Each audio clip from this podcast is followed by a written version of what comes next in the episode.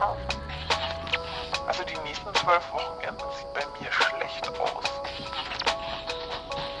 Ich hab da im Rücken so ein Stechen. Sind wir endlich da? Ja.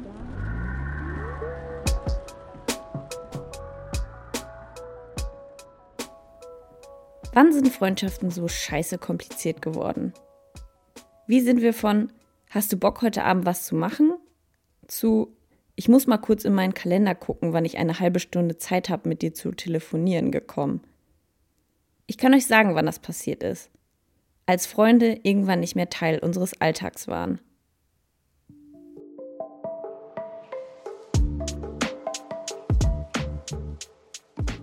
Als Kinder und Jugendliche haben wir wahnsinnig viel Zeit mit Freunden verbracht. Nicht nur in der Schule, sondern auch in der Freizeit.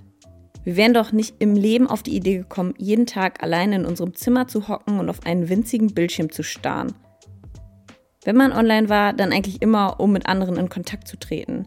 Egal ob sie jetzt MySpace, Knuddels, SchülerVZ, ICQ, MSN, Facebook oder Foren für irgendwelche nerdigen Hobbys waren. Da haben wir ja nicht abgehangen, um uns in kürzester Zeit so viel Content reinzuballern, dass wir unsere eigenen Gedanken nicht mehr hören können. Stellt euch mal kurz vor, das Internet wäre wieder ein bisschen mehr so wie früher. Wie cool wäre das, wenn nach Feierabend alle Erwachsenen bei SEQ online wären, um miteinander zu chatten? Wer setzt sich denn heutzutage noch hin und nimmt sich ganz bewusst Zeit dafür, eine Nachricht zu schreiben? Mal abgesehen davon, dass eine Konversation auch schwer aufrecht zu erhalten ist, wenn die Antworten immer im Abstand von drei Wochentagen kommen, weil wir vergeblich versuchen, sie zwischen unseren stressigen Alltag zu quetschen. Wenn wir so weitermachen, haben wir irgendwann nur noch sowas wie Brieffreundschaften. Mit dem Unterschied, dass die Briefe nicht länger als eine SMS sind und der Inhalt zu 80 Prozent aus einer Erklärung besteht, warum man sich so lange nicht gemeldet hat. Ich hätte ja auch gern wieder sowas wie Facebook-Gruppen oder Statusnachrichten. Irgendwas, wo man reinschreiben kann, wer hat Lust, heute Abend was zu machen. Ich bin am Wochenende spontan in meine Heimat gefahren und hatte plötzlich richtig Bock, feiern zu gehen. Aber mit wem? Ich wusste, das wird ein Ding der Unmöglichkeit, innerhalb von acht Stunden jemanden zu finden, der oder die Zeit hätte. Ich brauchte was, wo ich möglichst viele Leute gleichzeitig erreichen kann. Also habe ich es in meine Insta-Story gepostet, auch wenn ich es wahnsinnig unangenehm fand, weil es nun mal so klingt, als ist man sehr verzweifelt. Spoiler, es hat auch nicht funktioniert. Aber das ist generell so ein Problem bei mir. Manchmal fühle ich mich so, als würde ich angekrochen kommen, wenn ich Leute frage, ob sie was machen wollen. Mit jedem Mal macht man sich ja auch ein bisschen verletzlich, weil die Wahrscheinlichkeit hoch ist, dass man enttäuscht wird. Ich habe manchmal das Gefühl, ich mache was falsch, weil ich sehr oft spontan Zeit habe. Heißt das, ich habe zu wenig Freunde? Ihr merkt, da kommt der unsichere Teenie wieder hoch.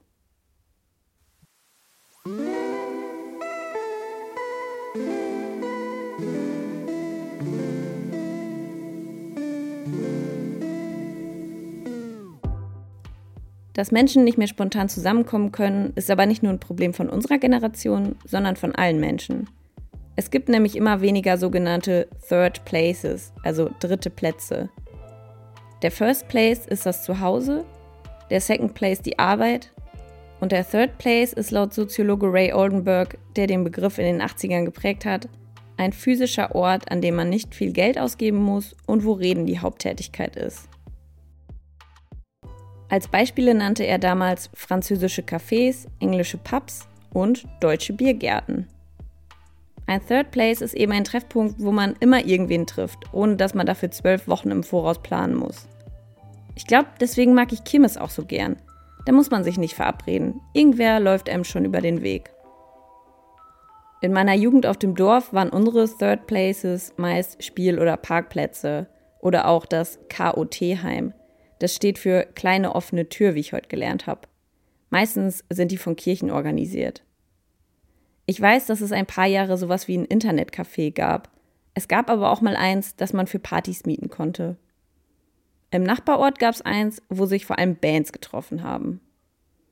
Später hatten wir bei uns im Dorf dann sogar ein Jugendtreff, das Kick In, eine alte Kneipe, die wieder fit gemacht wurde.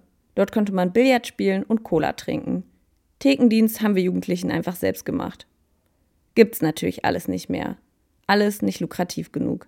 Alles abgerissen, um Häuser drauf zu bauen. Es ist ein Teufelskreis. In öffentliche Plätze wird kaum Geld investiert. Dadurch werden Menschen quasi in ihre eigenen Wohnungen und Häuser getrieben. Und wenn man schon so viel Zeit zu Hause verbringen muss, dann will man es auch so komfortabel und groß haben, wie es eben geht. Dadurch wird der Wohnraum immer knapper und mehr öffentliche Plätze werden abgerissen.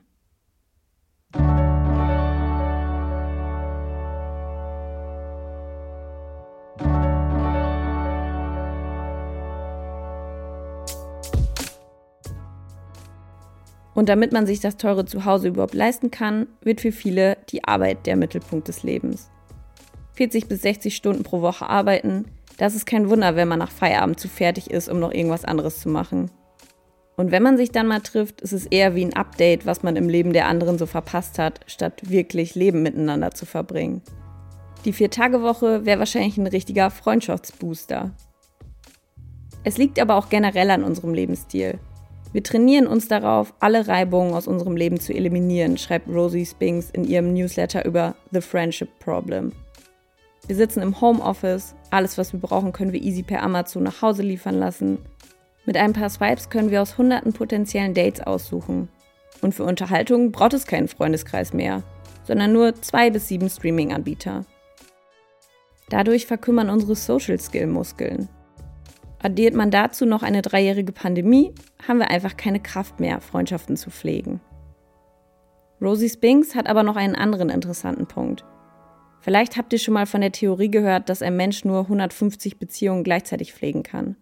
Sie vermutet, wenn wir den ganzen Tag durch Instagram scrollen, WhatsApp-Nachrichten schreiben und Mails beantworten, sind wir am Ende des Tages so fertig, dass wir keine Energie mehr für genau die Leute haben, bei denen es uns gut tun würde, sie öfter zu sehen.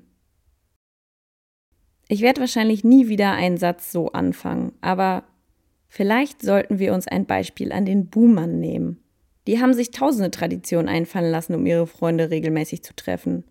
Sparclubs, Kegelclubs, Skatclubs, Karnevalsvereine, Schützenfeste oder einfach nur jede Woche zusammen Fußball in der Kneipe gucken. Wir müssen Freundschaften zurück in unseren Alltag holen.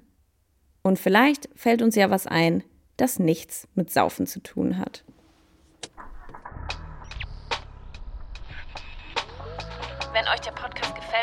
Mich wahnsinnig über ein Abo oder eine Bewertung freuen.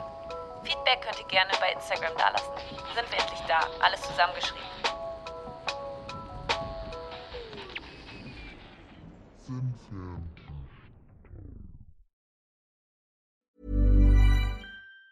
Planning for your next trip? Elevate your travel style with Quince. Quince has all the jet setting essentials you'll want for your next getaway, like European linen premium luggage options, buttery soft Italian leather bags, and so much more. And it's all priced at 50 to 80% less than similar brands. Plus, Quince only works with factories that use safe and ethical manufacturing practices. Pack your bags with high-quality essentials you'll be wearing for vacations to come with Quince. Go to quince.com slash trip for free shipping and 365-day returns.